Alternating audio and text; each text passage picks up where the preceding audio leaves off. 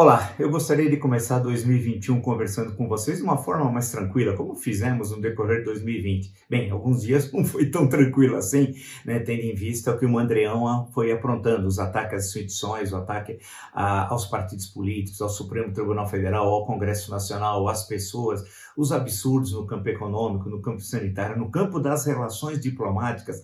Foi um 2020 extremamente pesado. Muitos acham que ao chegar ao final do ano, o Bolsonaro poderia ter feito um balanço, uma espécie de balanço do que fez e começasse o ano de outra forma, como diria antigamente mesmo os jogadores ao entrar em campo com o pé direito. Porém, ele começou o ano de 2021 mesmo, ou seja, de pé esquerdo. Não mudou absolutamente nada. A vinda a São Paulo, né, ficando no Guarujá e depois percorrendo Santos, é, Praia Grande, você fica perguntando, eu, nós, todos, qual, qual a razão, o porquê ele faz isso?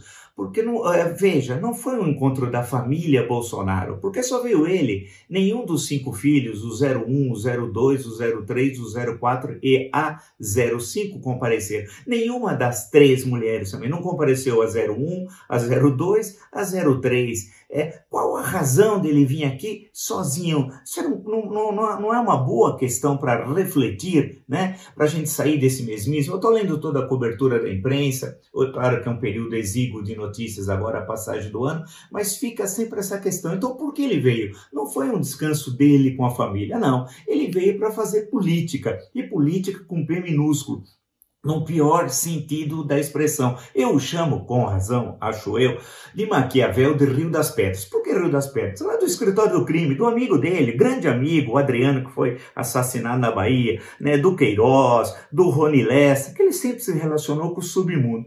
Imaginava-se que no final do ano ele fosse fazer um balanço e poderia mudar. Não foi. Vocês acompanharam a minha live do Natal, de 25 de dezembro, veja que não é fácil, no dia 25 de dezembro, comentando a live dele de 24. Ele fez a live do dia 31, até ontem eu ia fazer esse encontro com vocês, mas resolvi deixar de lado. Eu falei, não, deixa, que é a live do dia 31, que ele voltou a fazer ataques políticos severos aos seus opositores. Ou seja, a questão que se coloca é que ele continua o mesmo, né? A pergunta que fica é o seguinte: teremos um 2021, 2021 igual 2020?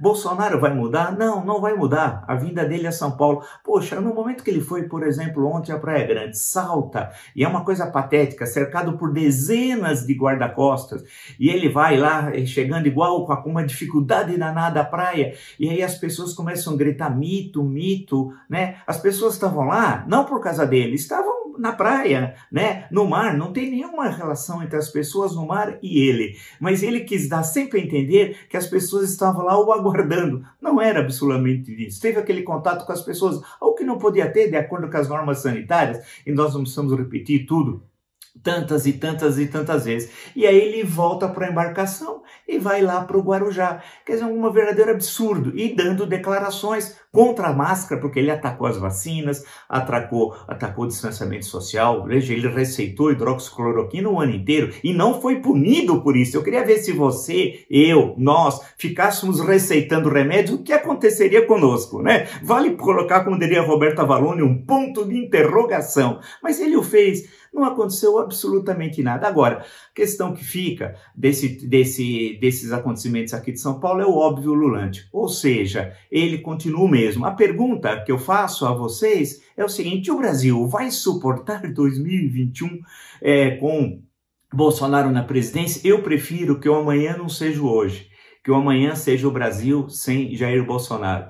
Bem, é, é, desejo a todos vocês é, um excelente 2021 para nós no Brasil, sem que ele esteja na presidência da República, o nosso instrumento, sempre digo, é a Constituição, é as leis, é o ordenamento legal, e que possamos enfrentar e vencer a pandemia, voltar a economia a níveis que um país como o nosso merece e ter também no campo da política um relacionamento que nós acabamos perdendo ao longo da década perdida agora, que terminou dois dias atrás, e que possamos construir nessa década um novo Brasil. Mas aí tem uma condição sine qua non. Você vai dizer qual?